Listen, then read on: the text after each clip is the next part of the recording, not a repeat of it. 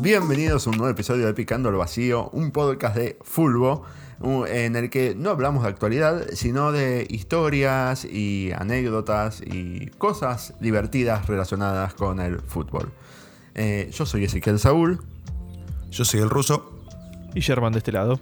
Bueno, y esta semana vamos a hablar de equipos que no existen más. Pero que de verdad no existen más. Sin, sin, chicanas. Sin chicanas ni gastadas.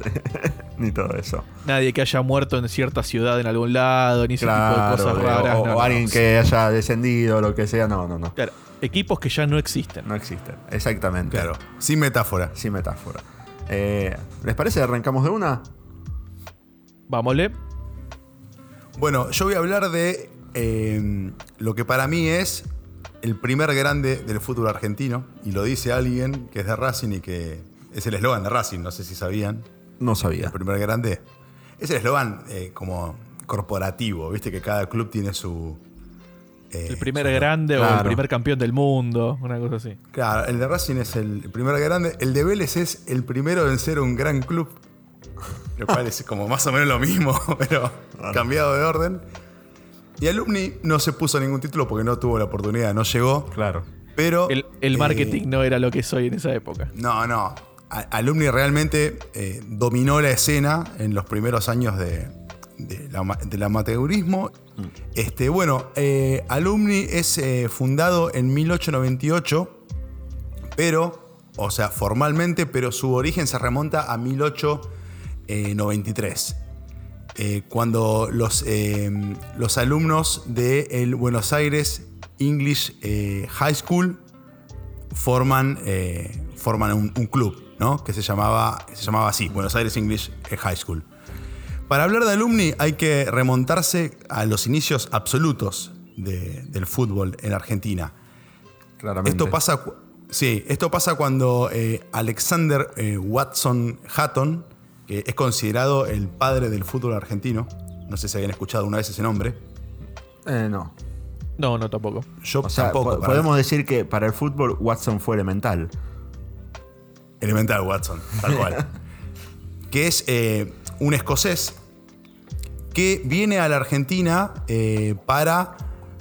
Eh, por, trabajo, básicamente. Lo contratan del, del St. Andrews Scott School, eh, un colegio que había sido fundado eh, en 1838, imaginen la época. Hmm. Y él viene a trabajar acá. Viene a trabajar acá, eh, está un tiempo. Watson considera, había ciertos problemas de disciplina en el colegio y Watson considera que, era importante que los alumnos hagan deporte. Él era escocés y quería armar un gimnasio y un campo de juego, pero en el colegio, por cuestiones de presupuesto, le dicen, mira, no, Watson, no, no, tenemos, no tenemos guita, claro. no hay manera. Así que Watson se va y forma el Buenos Aires English High School, que fue el primer nombre de, el primer nombre de alumni. En esa época, 1890, eh, todavía el fútbol en Buenos Aires no, estaba regulado por ningún tipo de organización. Y había ya eh, varios colegios que juegan al fútbol que presionaban para que, para que haya un, ente de, fútbol en Argentina que organice campeonatos. En ese momento eh, surge la... Es que organice campeonatos de mierda, ¿no? Tipo, desorganizados. Eh, esto, está, muy organizado. Necesitamos que alguien... alguien lo un poco. Y que sea lo más corrupto posible. Vos sabés que... Acá no hay tongo. Te tiro un datazo. Yo, yo soy vecino del Buenos Aires English High School. Ah, mirá. Está en Melián y La Pampa. Bueno, estuvo en. La sede estuvo en varios lugares. se fue como mudando, iban. Pero es verdad. Eh, esa fue la. Esa es la de la última dirección. De hecho, recuerdo haber leído algo sobre Melián. Sí, sí, sí. Es Melián y La Pampa, donde está ubicado hoy, por lo menos, el, colegio. Claro, que, hoy juegan al rugby, básicamente están asociados en, la, en la U. Ah, no, en realidad el colegio eh, alumni juega en la urba, el colegio debe seguir funcionando. No sé si, está, si está, tiene relación con el equipo que juega en la urba. Eh, bueno, en ese momento entonces se funda la Argentine Association Football League. ¿No? Que es como el antepasado de, De la AFA. de la AFA. A, AAFL. Exactamente. Eh, que, donde participaron seis equipos. El resto del mundo futbolístico del país se queja por la organización del torneo. Dice esto no está bueno, qué sé yo. El, el Buenos Aires English, el, el equipo de nuestro amigo Watson, no participa en ese torneo, pero eh, sí ofició como árbitro de algunos encuentros. Bueno, el campeonato eh, tiene como ganadores, no, para mí no tiene ningún sentido que tenga dos ganadores, pero así es como, lo, como, como nuestro Wikipedia amigo lo dice, eh, ganó el St. Andrews, el San Andrés, el, el colegio, y este nombre me encantó, All Caledonians. Ganan el campeonato. Ya está, con el solo ese nombre ya tenían que ganar. Los, los viejos Caledonians, old de, de viejos. Claro, All de viejos.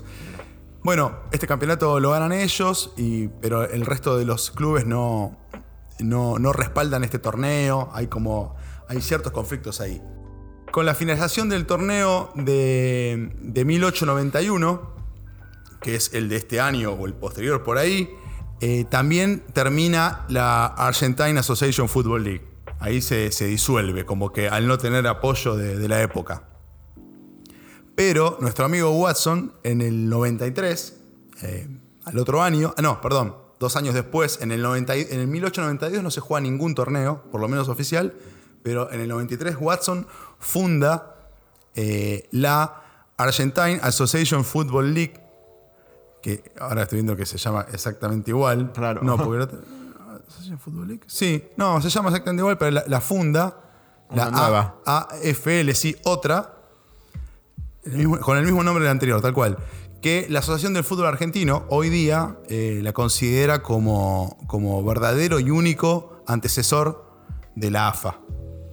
O sea que la refundación de la Argentine Association Football League por parte de Watson es el verdadero padre de la AFA, ponele. Es el, verdad- es- es el que la AFA reconoce, pero para mí el otro, digamos, tiene un. Uno es el padre biológico y el otro es el adoptivo y el Sí. hijo solamente se queda con el adoptivo. Algo así. El que reconoce la AFA es ese, el del 93.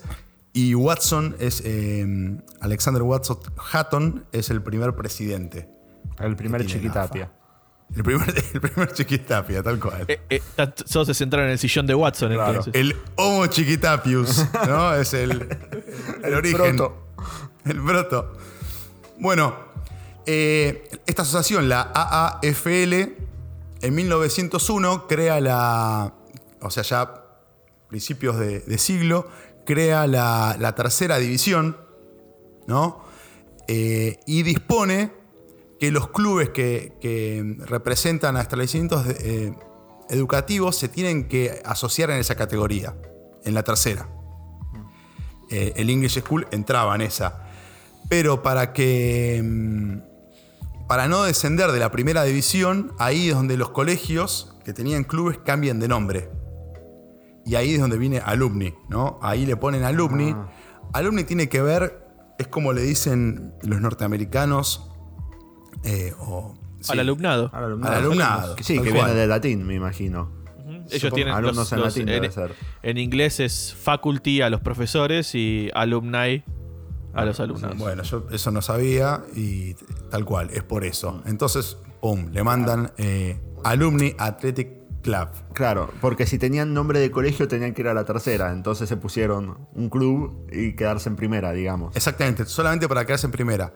Bueno, eh, a nivel campeonatos, eh, Alumni domina eh, completamente, gana, bueno, gana el torneo de primera división de 1900, 1901, 1902, 1903, 1905, 1906, 1907, 1909, 1910 y el último lo gana en 1911. O sea, que el equipo del presidente sería campeón siempre. Es verdad. el, el está, equipo del sí. presidente de la AFA ya, ya es una sana costumbre desde el... Aprendieron, desde de, que se fundó. aprendieron de ese momento. Una sana costumbre, tal cual. Bueno, Claro, hay- aprendieron de eso, sí. Hay que decir que eh, Alumni tenía como una tradición de, incluso ya a medida que iban a pasar los años, de jugar con, ex- con exalumnos. De hecho, estaban los hermanos Brown jugando, que la rompían. y Alumni llegaba a tener formaciones con 4 o 5 Browns ahí eh, jugando, ¿entendés? Como, como, nada, jugaban siempre los mismos. No sé, te- puede- voy a curiar ahora rápidamente. Sí. No sé si uno de esos Brown no es antecesor del Tata, ¿eh? Ah, mirá, la verdad que no sabía, pero sería increíble. Sí. Bueno, eh, algunos, algunos datos de, de, de alumni, así como para que vean la dimensión de, de club que era. Este, fue el primer club que, venció a un equipo extranjero, por ejemplo, eh, que fue un combinado eh, sudafricano en 1906. Eh, bueno, los campeonatos que, que ya les conté, o sea, consiguió tres o más campeonatos consecutivos de la primera división argentina, en tres oportunidades diferentes. Eliseo Brown fue eh, goleador en cuatro oportunidades en forma consecutiva. 1906, 8 goles, 1907, 24, 1908, 19 y mil- fue goleador con 8 goles y después con 24, ¿qué lo parió? Sí, sí. Tal cual. Este, y en 1909 con 17 goles. Eh, fue el primer club del Río de la Plata que obtuvo eh, en una misma temporada del Campeonato Nacional la Cup Thai Competition y la Copa de Honor Cusenier, como el licor. Hay un licor Cusenier, ¿no? Sí, señor. Sí, sí.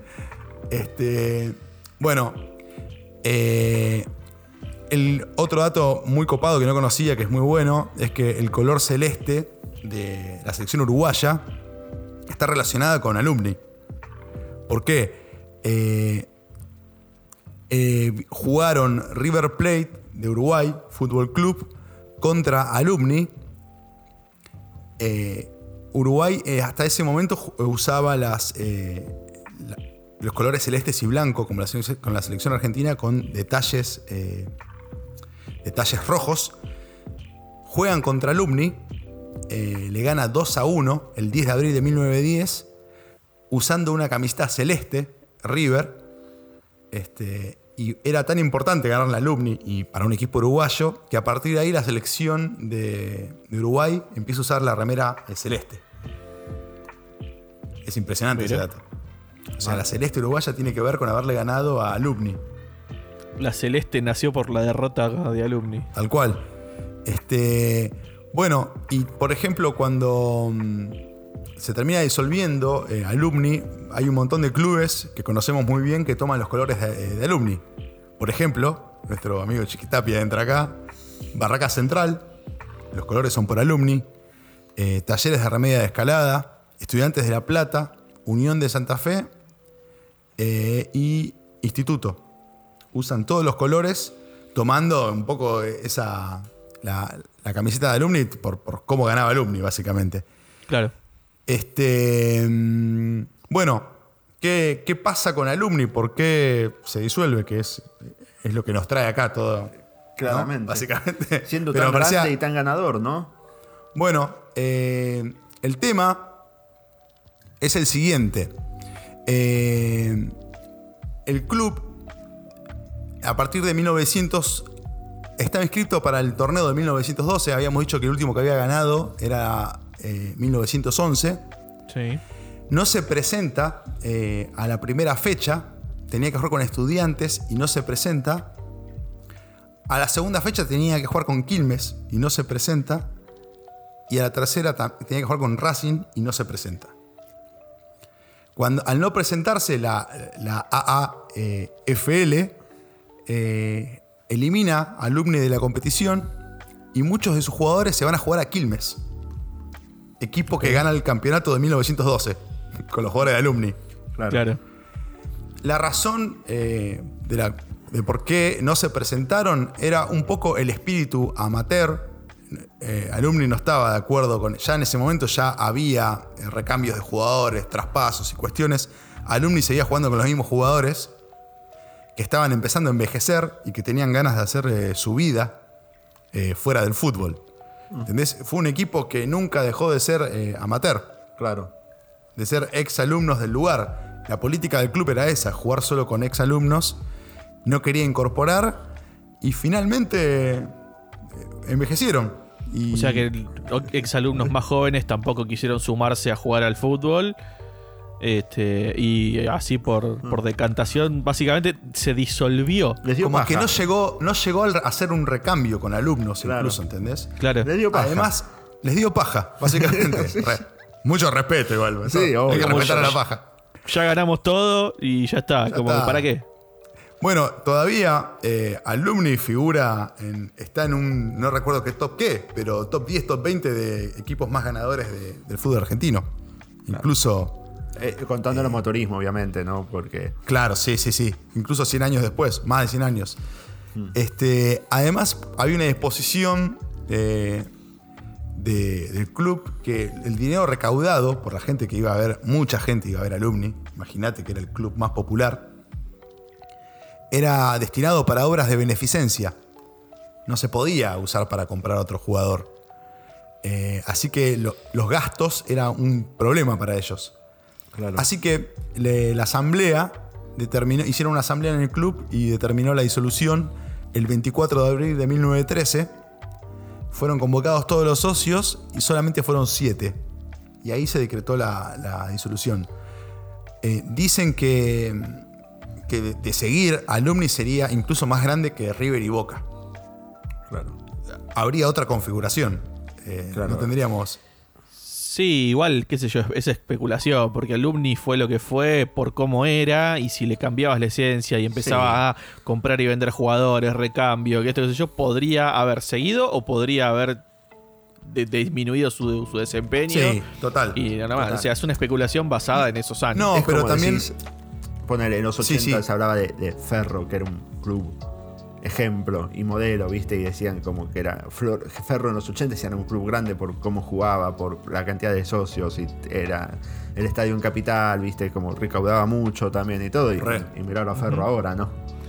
Sí, Claro. bueno, o, o Independiente en los 70, 80 Claro. y lo ves hoy y son dos clubes completamente diferentes. Sí. Sí, sí, totalmente. Pero bueno, eso estaba basado un poco en la cantidad de, de adeptos que tenía Alumni. Que Claro. uno más o menos podría hacer las cuentas y decir, bueno, más o menos eh, con esa cantidad de hinchas golpeando primero tan rápido en la historia del fútbol, podría haber cambiado la historia si seguían. Pero Claro, tal sí. cual, es contrafáctico totalmente. Hmm. Bueno, esa fue la, la historia de, de Alumni. Y del fútbol argentino también, bastante. Tot- Exacto, totalmente. Totalmente, totalmente. Bien, bueno, yo les voy a hacer cruzar el, el charco grande este, y nos vamos a ir para Europa para hablar de, un equipo italiano que lo, hemos visto en alguna oportunidad en la pantalla de alguna cierta cadena internacional de deportes algún fin de semana a la mañana, pero que hoy ya no existe. Eh, y es el Chievo Verona. Este equipo italiano de la provincia de, de Verona, este, que vio su fundación en el año 1929 bajo el nombre Ópera Nazionale Dopolavoro Chievo. Mira, Buenísimo el nombre. hermosa ¿No? pronunciación, Jar. Gracias, gracias. Este, vos que sos un experto de italiano, este, pala- pala- palabra autorizada. Claro, sí. No, eh, lo raro es que es esa ópera nacional. Bueno, en las salsas. Ya sabes. Eh, ópera Nacional Dopolavoro Chievo. El Dopolavoro es después del trabajo. Es como ópera nacional después del trabajo y Chievo. Después del trabajo ¿No? nos vamos al club. Este, claro, exactamente. El tema acá hay un dato. Era una pequeña organización futbolística fascista Upa. Mira, este, del barrio Kievo, cuyos colores eran azul y blanco. Nosotros lo teníamos familiarizado con los colores que adoptó más adelante, pero en su origen eran los colores azul y blanco. Que jugaba solo en las ligas regi- regionales y en el año 1936 este, no puede inscribirse en la Liga de Verona por problemas económicos y deja de existir. No iba a decir, bueno, listo, terminó el capítulo, ya está, que pase el. No, bueno, el tema es que eh, después de la Segunda Guerra Mundial, un grupo de hinchas refundan el club bajo el nombre Asociazione Calcio Chievo eh, y empieza a jugar en una. No, no en la Serie B, la que conocemos hoy como Serie B italiana, pero como una segunda división de los regionales, ¿no?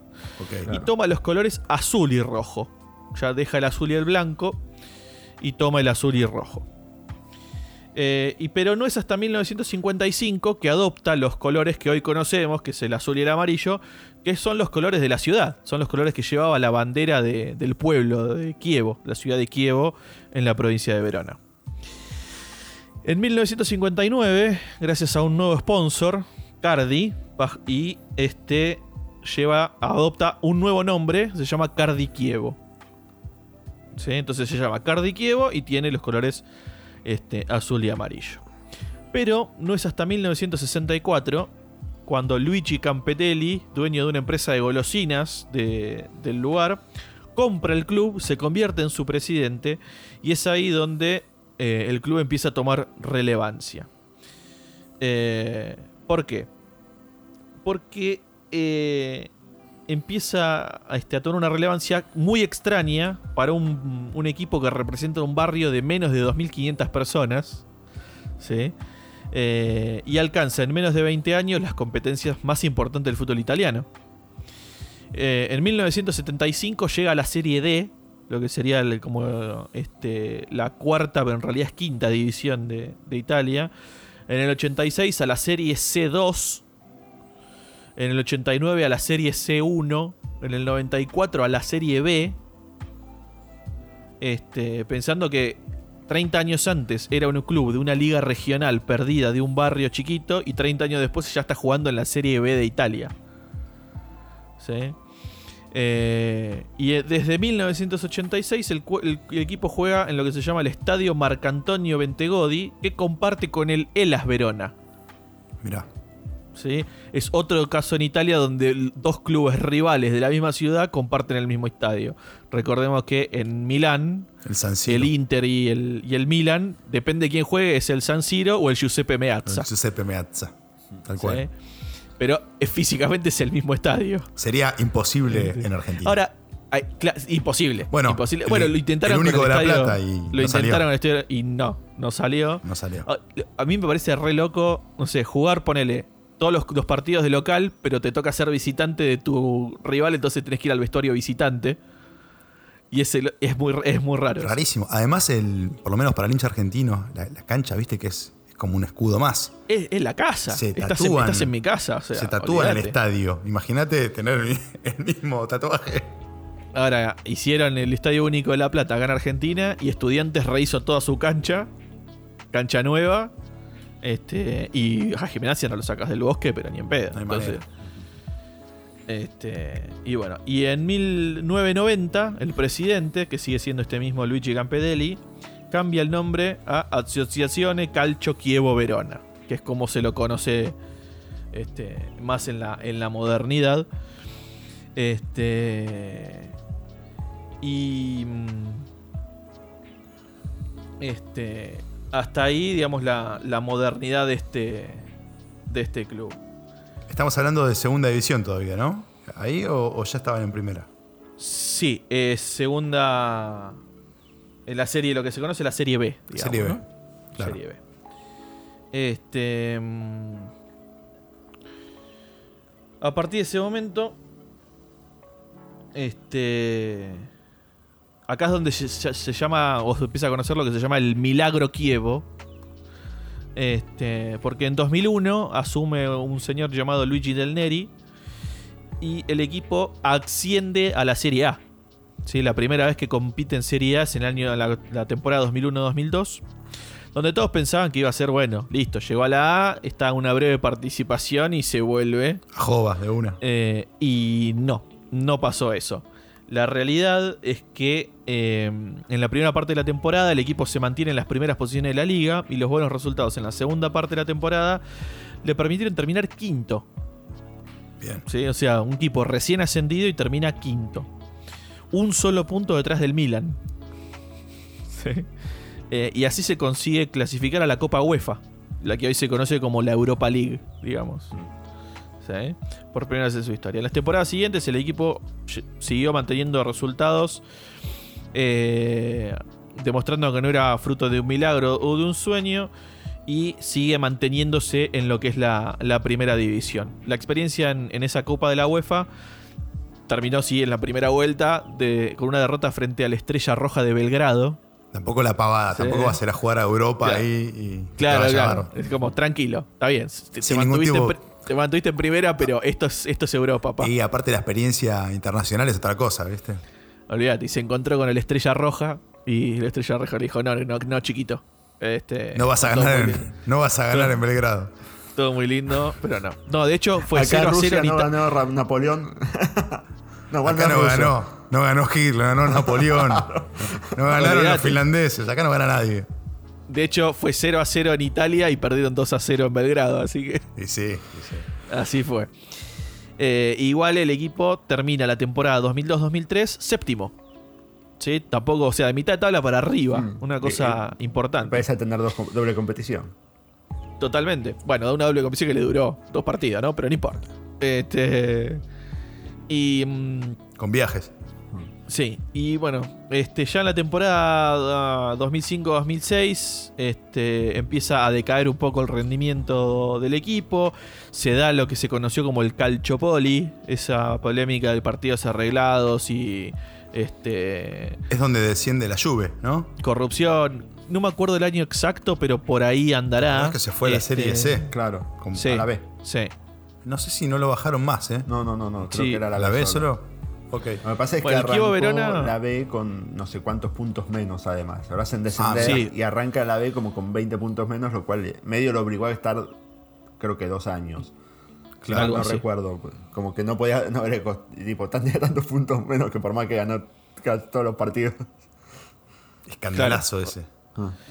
Este, bueno, el Kievo Verona lo sancionaron este, con, con varios puntos, ¿sí? Este, pero esa temporada termina cuarto y llega a la Champions League, Bien. ¿sí? Este, pero bueno, también queda fuera en primera. Como viste esos, esos primeros partidos de, de pretemporada, que los primeros dos van a Champions, los tercero y cuarto Claro. creo que va al, al repechaje de la Champions y el resto va a la, a la Europa League. Bueno, en el repechaje queda fuera contra el Levski Sofía. Eh, y cuando va de vuelta, el que queda fuera de la Champions va a la Europa League Sí. como pasa acá con Libertadores que va a parar a la Sudamericana, eh, se encuentra con el Sporting Braga y también pierde. Este, como que el escenario internacional europeo no le sentaba bien. No era un equipo Este, a- copero. Al Kiev, exactamente. Eh, pero bueno, la temporada fue después de eso fue catastrófica, cam- hubo cambio de entrenador y demás, y volvió a la Serie B una vez más. Eh, luego empezó a levantar, en 2008-2009 es como que vuelven a ascender. Otra vez a, la- Primera División, a la Serie A. Eh, pero vuelve a, caer el, el rendimiento. Eh, y ya va cambiando de entrenadores, no, pueden, no incorpora jugadores, se le van bastantes jugadores que, importantes y llega eh, el, lo, fa- lo- lo fatídico, lo que con- consideran ellos como el Anus Horribilis, temporada 8, temporada 18-19 empieza muy, de muy mala manera la temporada, ya que la, la Federación Italiana eh, a- acoge una demanda hecha por otro club, el Crotone, Crotone. eh, por, por plusvalía ficticia. eh, y pedía el descenso de- del Kievo y, y el Crotone tomar su lugar en la Serie A. O sea, yo te hago una denuncia por plusvalía ficticia, vos te quiero en la B y yo quiero tu lugar en la A. Así, Como de una. Chile con Ecuador. Claro, entrar a la, a la- a la- a la primera por escritorio. Por escritorio. Escritoriazo mal encima. Sí, sí, sí, totalmente. La, mm, lo, lo único que consigue este, el Crotone fue que sancionen con una quita de 3 puntos al Kievo Verona. Eso es todo. Nada. Unos crotos, Eh, no. los del crotone. Este, pobrecitos. Estoy a full. Eh, pero bueno, sí, estás, hoy estás, te tragaste un magiclick antes de Sí, arrancar. este, bueno, y- bueno, todo eso que hizo que la dirigencia del club no pudiera reforzar la plantilla como debiera o como querían. Tuvo un desastroso inicio de torneo que en solo ocho, en ocho partidos empató dos, dos veces y perdió seis. Este, incluida una derrota 6 a 1 ante la Fiorentina. Este, así que eso fue todo, este, todo cuesta abajo. Y finalmente, al final de esa temporada, un histori- historicísimo jugador de- del Kievo, un tal Sergio Pelicier, que jugaba en el club desde 2002. Y estamos hablando de 2019, o sea, hace 17 años que está jugando en el club. eh, anuncia y cumple con su retiro del fútbol. Este emblema, goleador histórico y demás, se retira después de 17 años en el club. Acuérdense de este nombre porque les voy a tirar un datazo al final. Sergio Pelicier. Eh, después de retirarse, asume un cargo dentro del club como director deportivo. Intentan levantar el, el club, pero, pero no, lo, no lo consiguen. Y finalmente, historia reciente, en el año 2021, el club fue desafectado de la Serie B por insolvencia económica. Mirá. ¿sí? Todos sus jugadores quedan libres. eh, y Sergio Pelicier, el muchacho que mencionábamos antes, se empezó a mover por cielo y tierra para poder este, solventar la deuda, conseguir un, un sponsor o algo y por solventar la deuda del club para que el club no dejase de existir. Perdón, Sherman, eh, imagínate si esa, hubiese esa regla en el fútbol argentino. No tendríamos ningún club. no, olvídate. Olvídate. Eh, bueno, trabaja contra el reloj en busca de una forma para salvar el club y, re- y recomenzar desde la Serie D. ¿sí? Volver a, a la última categoría de- del fútbol italiano. Pero bueno, no, no lo consiguió. Baja Este, total. Y, y el Kievo Verona, este, como lo conocíamos, dejó de existir. Les voy a mencionar algunos datos. Eh, su rival, por supuesto, máximo fue el Elas Verona, como habíamos mencionado antes. Clásico de barrio. Lo loco es que El clásico. el Kevo Verona, por lo que estás contando, medio que lo obligaron a dejar de existir. Legalmente lo hicieron dejar de existir. Sí, o sea, no tenés plata, No- sos no insolvente, chao. Claro, a No diferencia de. Lumni que decidieron ellos. Es- exactamente, exactamente. Eh, lo que sí consiguió, o lo que existió con esa, esa rivalidad de barrio con, con el Gelas Verona, es este, ser el quinto clásico de barrio de, de Italia, ¿sí? como tienen las ciudades de Turín, con Juventus y Torino, Milan, Inter y, y AC Milan, Génova, con el Genoa y Sampdoria, y Roma con Lazio y Roma. eh, y Roma, justamente. Y les voy a mencionar algunos jugadores que, que fueron o formaron parte de los planteles del Kievo, como Nicola Legrotaglie, no sé si les suena, No. Mario Alberto Yepes, Ese sí. Ese sí. Oliver, Oliver Bierhoff Mirá. Sí. y uno local, Leandro Paredes. Ah, mirá. Eh, fue cuando él, cuando Roma se lo compra a Boca, Sí. eh, Roma a su vez lo da a préstamo al Kievo. Eh, y él juega un, un año, o está una temporada o un año en el Kievo Verona. Eh, y como títulos, si querés, que tuvo este, en el 85-86 Serie D, campeón de la Serie D, 88-89 campeón de la Serie C2, 93-94 de la Serie C1 y 2007-2008 campeón de Serie B. Una historia medio flojita. ¿No? De, Y de medio, títulos. medio, medio triste este, del Kievo, que bueno, a ver, no es que dejó de existir un equipo grande que hizo historia, Claro. pero es un equipo que se mantuvo un par de años en, en la A, tuvo su roce con, con la Copa Internacional, aunque le haya ido mal, pero un equipo que se digamos que logró salir de las regionales, entrar al profesionalismo en Serie D, pasar a Serie C2, a C1, a hacer todo el camino hasta la Serie A completa y llegar a jugar partidos internacionales de Europa, me parece que es, es un, un esfuerzo y un logro bastante importante. No, re. Y me imagino los hinchas, ¿no? Porque de- aparte fue muy reciente. Debe haber un. ¿Cuántos hinchas tendría? No sé, un, un club con. Y la mitad de la ciudad de, la Sí, mitad del Verona, No sé la- cuántos la, serán, pero provincia. debe ser bastantes. Sí, y dato que yo les había dicho antes, este señor, el Sergio Pelicier, que, que no consiguió salvarlo de dejar de existir, ha fundado un nuevo club por su amor al Kievo, que se llama FC Kievo 1929, en honor al año de fundación original del club. O sea que fundó un nuevo club con los mismos colores Claro. para, para seguir con su amor a, a su club, en el cual jugó 17 años. ¿Sabés que creo que eso de ponerle el año al nombre es una, una constante que pasa cuando un club se refunda? ¿Viste? Sí. Suele pasar. Hay otros casos por ahí dando vuelta. Sí, sí. Así que ah, desde, desde el año pasado no tenemos más al Kievo Verona pero empezó a funcionar el FC Kievo 1929. Es el Kievo. Con otro, es una- un vericueto legal. Claramente. Pero bueno, nada. Pero todo por un amor de un exjugador. Un tipo que, que amaba el club, que se, que se resistió hasta más donde no pudo para, para salvarlo. Y cuando no pudo, dijo: Bueno, no pude, lo intenté, pero arrancamos de cero con, con otro eh. Lo- esas pizzerías, que, que cambian de nombre cada cinco años para esquivar a la FIP medio. ¿Viste? La, la pizzería de barrio de acá, viste que siempre son los mismos dueños, el mismo mozo, todo, pero tienen otro nombre. Y Excelente. De hecho, Es vos mismo, pero en, la heladera de mi casa hay dos imanes de dos pizzerías diferentes y tienen el mismo número de teléfono. Así Claro, que ya sabes. Nah, unos driblings financieros. claramente. Olvídate. Muy bueno. Bueno, eh, yo voy a hablar de. Nos quedamos en Europa y viajamos un poquito a España a hablar de un club español. A lo mejor a muchos les suena. Es el Extremadura. Olé, olé. Ole, ole, Sí, señor. Extremadura, ole, ole. De la provincia de Badajoz, otro club español así con historia noventosa, que cuando ahora les cuente. Eh, es el de- del Almendralejo, no sé si les suena el nombre, ¿se acuerdan de eso? Era. Me suena. Eh, bueno, el, el Extremadura fue fundado en 1924 y dejó de existir en 2010. Spoiler alert. Eh, Ok.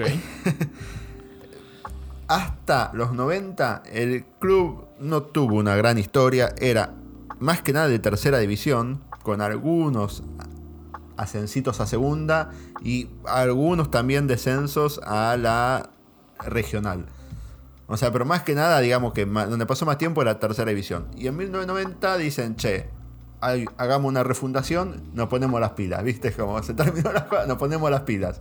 Hacen una refundación y empiezan a, como, como en el caso del Kievo, empiezan a ascender. Y en el 95 logran, en Alce- logran el ascenso ganándole la promoción al Albacete. Bueno, y es, juegan su primera temporada en primera. Eh, Para, que sería en el año 96-97. ¿Viste que? Perdón. Bien. Me acuerdo de jugar con el Extremadura en algún PC Fútbol. Totalmente. Haciendo un link. Sí, sí, sí.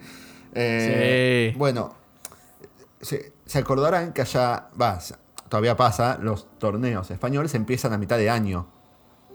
Sí. Y, obvia- la primera ronda es la segunda mitad del año y, y, bueno, en la primera ronda le va pésimo.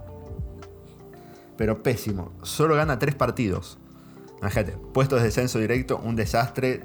Directo. Eh, el equipo descenso cantado seguro. ¿Qué pasa?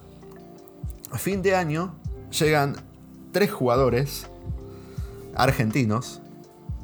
Uno Los es el- hermanos Brown. uno, claro, uno es el Cookie Silvani, que llega de la Universidad de Chile. Uh, el Cookie el Cookie Silvani. Silvani, Y otros dos que venían del Boca de Bilardo. Uno que había bajado mucho su nivel y en Boca ya no lo querían, que era nada más y nada menos que Navarro Montoya, El mono. el mono. Y otro que había sido una compra en Boca que en ese momento no había rendido y era el Pepe Basualdo. Que lo había comprado de Vélez, que había ganado con Bianchi y todo. Y Boca lo había comprado. Y con- en, en el, en, en el todo ese momento, 96, le va mal. Y, y Sí. Boca medio como que se lo quiere sacar de encima. Y después vuelve a Boca con Bianchi a- para el 99-2000. Y le va súper bien. Pepe- Y ahí le va el súper Pepe bien. Basualdo. El Pepe Basualdo para mí es el protagonista de la transferencia más falopa del fútbol argentino. El tipo pasó de Villa Dálmine al Stuttgart de Alemania. Sí, Listo, ya rarísimo. está. Bueno, después de. Fundación Pepe Basualdo. vos- vos re- después de Extremadura va a Deportivo Español y después vuelve a Boca. Tipo, es una historia rarísima. Eh, y se suman a otro delantero que venía de Ferro. Que ese no sé si llegó a la mitad de año o estaba ya del principio del torneo. Que era Carlos Duré. Que era. El Chapa Duré. Claro, que. Era bueno, Duré. Era de esos eh, delanteros de equipo chico pero rendidores, viste, que. Como para mí era de Twitty Radio en, en sus Estaba épocas. pensando. Totalmente. Mismo nombre. Exactamente. Ah, sí, eso, ¿viste? Que, que que- que rendidor, ¿viste? No, no está llamado el estrellato, pero son de esos que te, te, te hace goles. El Pepe San. Bueno, esos arrancan como una revolución. Imagínate, eh, solo nueve puntos en la primera etapa habían hecho y terminan sacando en la segunda etapa 35 puntos. O sea, haciendo 44. A la mierda. O sea, y eh, en un momento habían calculado que si solo teniendo en cuenta la segunda mitad del torneo, el equipo hubiese terminado entre los primeros 4 o 5, creo, algo Claro, así. claro, sí, sí. De, Peleando contra el Barça y el Real. Claro, de tan bien que le va en esta segunda mitad con estas cuatro incorporaciones. Estos jugadores que encontraron como una segunda vida, porque yo me acuerdo, esa última etapa de- del mono en boca con Bilardo, que se llevaban mal y todo eso, que eh, ataj- at- de verdad atajó mal, ¿viste? Y ahí, eh, igual es muy loco porque Bilardo se va y lo venden cuando llega el Bambino Veira, ¿viste? Y el Bambino se quiere quedar con el Pato Mondancieri y Sandro Guzmán. Uno de los acuerdo. peores arqueros que vi en mi vida. Malísimo arquero. Sin comentarios. Sí, sí, sí, por eso. Bueno. Un saludo para Termina Sandro. el torneo con 44 puntos en total y quedó a solo un punto de la promoción. No se pudo salvar del descenso. Ah, la a- pucha. ahí, ahí- No. ahí los argentinos se van, pero bueno. eh, vuelve a segunda y en la segunda lo dirige nada menos que Rafa Benítez. Mirá. Eh, grosso técnico, Rafa Benítez. Grosso Que técnico. supo, supo dirigir Napoli, Liverpool. Claro, me imagino que debe Sí. ser de los primeros, viste, que dirige Rafa Benítez. Ascienden de una. En la, en la siguiente temporada en primera vuelven a pelear, viste, para tratar de quedarse y todo eso. Pero en la última fecha tenía que ganarle al Villarreal y empatan 2 a 2, entonces van a jugar la promoción con el Rayo Vallecano. Y Otra pierden vez. la promoción. Uh, Eh, Qué pecho frío. Ahí descienden. Después, y a partir de ahí. es- remando, remando en paella. Sí, sí, sí. eh, Y a partir de ahí es se vuelve todo cuesta abajo. Sí, sí. Acá empieza la, la- la caída. La caída, de la Extremadura. Porque en la temporada 2001-2002 desciende a la segunda división B. Que sería una Uh, tercera o sea, dos descensos consecutivos. No, no tan consecutivas, creo. O no me acuerdo bien, pero sí, creo que puedo decir. O, sea, vos decís que pasa de la A, cae en la B, está un año en la B, Claro, sí, pero puede ser. o dos años y después Va, para, claro. a, a la B. Ah, Está en la segunda división B hasta la temporada 2006-2007. Eh, eh, que ahí es también, como viste, fue el, el peor año del Kievo, cuando contaba Sherman. Bueno, acá pasa lo mismo, porque hace una pésima campaña y baja tercera. Sí. Pero, además le debía seis meses de sueldo a los jugadores y tenía deudas millonarias. Entonces, Cualquier parecido con un club argentino es pura coincidencia. entonces los sancionan con descenso administrativo y baja otra categoría más. O sea, ni juegan a la tercera, lo hacen bajar directamente al regional preferente de Extremadura. A- a- No. Que es la, la liga regional. claro. Eh, y ahí sí, no vuelve a ascender. O sea, Por favor, ya está en el piso, dejen claro. de pegarle. A todo esto, un mini paréntesis. En el 2007-2008 se funda el Extremadura Unión Deportiva, que es otro club, no es el mismo. En el Pero- 2007-2008 se forma el Extremadura Unión Deportiva. Nada, nada que ver con el otro Nada que ver con el otro, solo de la misma región. Ok. De, de la provincia de Badajoz, viste, de Almendralejo, Sí, sí, sí. bla, bla, Sí, eh, como sí, al- dos cuadras más allá Claro, formaron otro club. Exacto.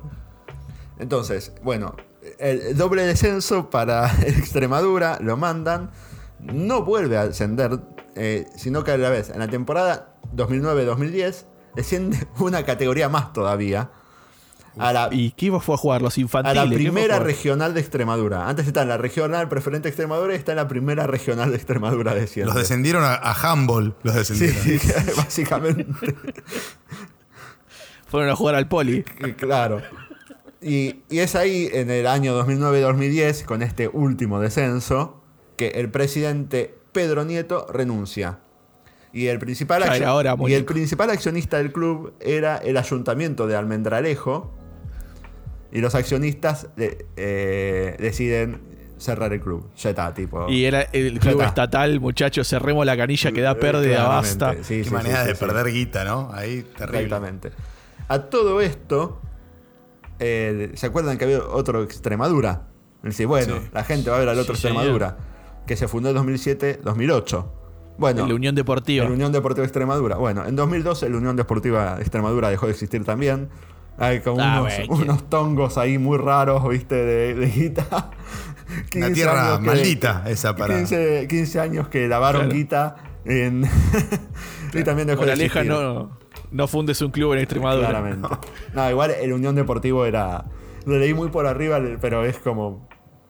Turbio, tipo mínimo. Muy turbio, claro. Muy turbio.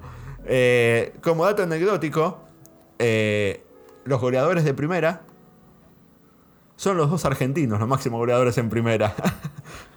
Duré, Vamos, Claro, pero Argentina. tú- tuvo dos temporadas, pero bueno, eh, es Duré con 14 y, Y- el Cookie Silvani con 7. Claro.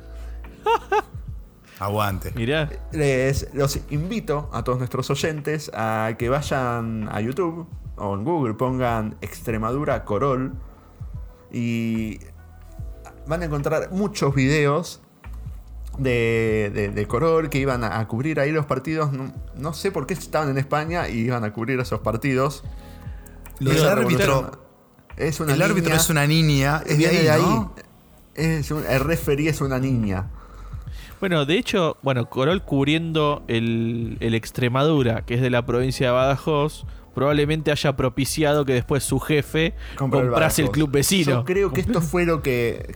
bueno, me fijé, esto fue en 96, 97. Tinelli lo compra en 98. Entonces, Claro, por eso. Re, tipo, yo lo pensé, dije, porque es por ahí, viste. Y, y ve que, che, pará, estos llevaron cuatro argentinos que acá. eh, Están, eh, si bien eran buenos, acá están ya bajando Medio su nivel. Claro, como Basualdo Sí. en Boca no la está rompiendo. Una Roma tuya tampoco. Durera, goleador de Ferro. Y si van y viene de Chile. eh, Llevo un par de, claro. de pelo de acá y hago una Claro, revolución. no me llevo a las figuras, dos- pero unos rendidores, y claro, y, y, y falló ese fútbol y que lo iba a ascender. Yo, por eso también lo quise contar este. Yo iba a hablar, a los cuento a los oyentes, yo había pensado en principio hablar del Parma, que es un club icónico y tal y todo eso, pero ma- este me- me- tuvo esta historia que me, me atrajo. Y Claro. obviamente también de una época hermosa que es los 90 y el menemismo, que hacía Oh. que viajar a España sea barato. Claro. Claro, casi tanto como a Mar del Plata. Claro, y sí, porque era un peso un dólar, ¿viste? Entonces, eh, los Corol se quedaban ahí a vivir, ¿viste? Cubriendo los partidos, más que le rendía a Tinelli eso. eh, Vos el imaginate la plata que tenían que mandaban a seguir a la Extremadura. Claro. Eh, por un par de puntos de rating, Cualquier cosa. cualquier cosa. Además, el, el- equipo le iba bien, yo me acuerdo las notas, y, y vos lo veías encima los jugadores como que estaban más relajados, ¿viste? las notas. Porque, claro, como eran no notas para acá, no para España, eran como se prendía más a la joda de los Corol que a lo mejor. Igual con esa hinchada, ¿no? Eh, Totalmente. Está bien que hayan, que desaparecido. que- yo creo que debe haber ayudado a que no extrañaran tanto lo argentino, ¿viste? Tener al otro ahí para boludear y todo eso. Y sí. Pero bueno, eh, nada, esa fue la historia de la Extremadura que seguramente muchos recordarán gracias a Tinelli. ¿No? Que el, Sí. el club con una camiseta también Claro. blaugrana, ¿viste? Muy azulgrana. Claro, como, tipo- como la del Barça. Medio el Barça, ¿no? medio San con Lorenzo. bastones. Claro. Sí, señor. Bastones, bastones gruesos, ¿viste? Sí, por eso, más Barcelona que San Lorenzo, como decís Tengo el recuerdo que el escudo era como si fuese un, un triángulo, pero no estoy seguro. Tengo ese recuerdo. Eh, Totalmente, seguramente estoy fallando, ¿eh? pero mi no, cabeza. No, puede ser, ¿eh? Sí, sí, sí, sí, sí, sí. Eh, es- era un triangulito. ¿Era? Sí, sí, sí, sí. Es, va, no triángulo desde esos, viste, que es con. No, ahí está, ahí lo estoy viendo. Es como, en realidad es como, está un poco redondeado. Es como Claro. si fuese un, un triángulo redondeado. Ahora, ¿qué, qué locura que tenés que tener para comprarte un club este, y jugar al PC Fútbol en la vida real. Y así le fue, ¿no? También porque, Sí. digamos, Bueno, Tinelli viene con gestiones, eh, digamos, malas. bueno, ni, ni hablemos de la gestión en San Lorenzo. En Badajoz. Ni Menos- hablemos de la gestión en San Menos mal que no agarró la, la selección, la, la AFA también. No, no, no hablemos de ese, de esa- ese empate absolutamente Para, eh, imposible ahora- en la ahora de AFA. AFA te hablo. En, en Badajoz lo odian a Tinelli. Y vos pensás Y- que Tinelli lo pusieron de presidente de, de la liga. Lo pusieron presidente de. Sí. de Chiquitapia, era presidente Sí. de la AFA y lo pusieron como re- presidente de la primera división de la Superliga. Y. Sí. y lo terminaron volando porque dicen que, que no iba, no se presentaba, básicamente no hacía nada. Pensó que era como en la tele, que podía delegar o lo que sea. Y acá no, Bueno, tenés que- estar. Tenés que estar presente porque te comen, ¿viste? Y, lo Y sí, y lo mismo que en San. Lorenzo. Sí. En San Lorenzo es lo mismo. O sea, el, el club, el club, el, digamos, el estado actual que tiene San Lorenzo es consecuencia directa de- del no manejo de, de Tinelli como Sí, sí, responsable. de- de dirigentes ausentes. Ah, además, Sí. también la- en sus productoras, yo tengo entendido que toda la, toda la parte de, de gestión no la hacía Tinelli. Tinelli es un excelente conductor de televisión, Sí. pero no es una experiencia que podés eh, traspolarla a, a gestión de un club. No, y Es- es- tiene que ver con- más con la política. Y, y- ¿entendés? y es el hecho también, ahora ponerle, yo sé cómo, cómo armaban el programa. Y, y también era un derroche de guita, pero bueno, Tinelli podía porque era el programa más visto de la televisión argentina. Pero ponerle, dicen, eh, yo- eh, los comediantes, ellos graban todos, para los programas hacían sketch. Todos. Entonces después Tinelli los veía y decía, tipo, van, este, este y este. Y los demás no Claro, salían sí, al aire, ¿entendés? Como, che, un montón este- de producción al Claro, pedo, digamos. ¿entendés? Grababan los, ¿te acordás? Los, los reclutas y después grababan una cámara oculta, a lo mejor, tipo, no sé. el eh, Top Forry. Claro, el Top Forry y el. Le gustó o no le gustó de José María, no sé. ¿Entendés? Che, el de José María jugo no estuvo loco. bueno el jugo loco. Este. Entonces eh, salen eh, los reclutas y el Top Forry, o no sé, tipo, así. Los reporteros. Claro, dependía cómo, cómo los veía, cuáles salía. Eh, Pero como decís, era un, un gaste total. ¿viste? Bueno, No, Espe- ahora encima estoy. ¿Sabes que me puse a leer un poco del Badajoz? Mm. Y decís, bueno, lo, lo compró. Yo creo que lo, lo que mejor consiguió fue que Topper se hiciera cargo de la, de la ropa del club y a conseguir a, a Parmalat como, como sponsor, ponele. Claro. Pero después vos decís, che, bueno, ¿qué jugadores llevó? Decís, bueno, Extremadura, en su momento, este Ezequiel decía, llevó al Mono Navarro Montoya, al Pepe Basualdo, a, a Duré, que era el, el 9 de Ferro. Y vos ves los jugadores que llevó Tinelli al Badajoz. No, era la vos decime si te, vos decime si te, te suena alguno. A ver. David Visconti, Alejandro Limia, ese sí me acuerdo porque era el arquero de Arsenal. Eh, Martín Romagnoli, Ezequiel Castillo, Mauricio López, los hermanos Fernando y Patricio D'Amico, el brasileño Luis Fernando, que claro, le hicieron una cosa como si hubiese llevado, no sé, a Romario. Claro. al club. Es brasilero. Claro. Este, y vos decís, ¿quiénes son? ¿Quién era esta, toda esta gente? Dice, en, un- en ese momento la expectativa y el sueño era enorme, más aún porque sonaban con insistencia los nombres de Jorge Burruchaga y Claudio Paul Canigia para reforzar No, el equipo. increíble. Bueno, E para San Lorenzo consiguió, eh, hablando de, de la ropa, consiguió Nike, que es el, el único club eh, de Argentina que tiene Nike. Ahora sí. Lo tenía. Ahora sí, porque lo tenía Boca tenía y Boca, listo. Como en, Sí. en eso, igual hay que ver cuánta plata le da Nike a San Sí, Lorenzo. igual yo sé que- de, de hinchas sé. de San Lorenzo que puteaban porque no, no se conseguían muchas camisetas, ¿viste? Como que, Ah, no, sí, era- como claro. que no, le- no era Boca, ¿viste? Que con Boca vendés Claro, a lo loco, claro, ¿viste? Y no. Entonces los de Nike se ve que no, no- no hacían mucha tirada de camiseta y los, obviamente los hinchas Claro, puteaban, porque ¿no? viste que los clubes, por eso nadie tiene Adidas o Nike, porque digamos, si no sos un club que tiene una convocatoria como Boca o River, no, a los tipos no les interesa o te ofrecen mucha menos guita. ¿viste? Claro. Sí, hoy no sé a qué clubes visten, por ejemplo. Yo sé, bueno, Adidas tiene, hoy tiene Boca y River, Boca y River. por ejemplo. Este, pero si vamos a los grandes, bueno, hablábamos de Nike en San Lorenzo. Topper tiene a. eh, no me acuerdo a quién. Topper creo que Puma, ninguno, ¿eh? Puma tiene Independiente. Puma, que es, es buena marca independiente. Y después está Este- eh, Capa en Vélez, Racing, Aldo Civi y para de contar. Sí, ah, Y no sé si. eh, Y estuvi- tuvimos a clubes con Loto, sí, por ejemplo. ahora está acuerdo. Under Armour, está con un par. También. Pero no, no. Las grandes marcas así. Como que emigran del fútbol argentino en los últimos años. Bueno, eso fue todo por esta semana. Eh, espero que les haya gustado. Es- este, le contamos la historia de estos tres clubes que, que- que ya no existen más, que, que todos recordaremos seguramente. Bueno, alumni no lo recordamos, pero siempre lo escuchamos nombrar. Y los esperamos la semana que viene. Síganos en nuestras redes sociales. eh, en No Instagram. tenemos somos- adelanto. Eh, no, no tenemos adelanto.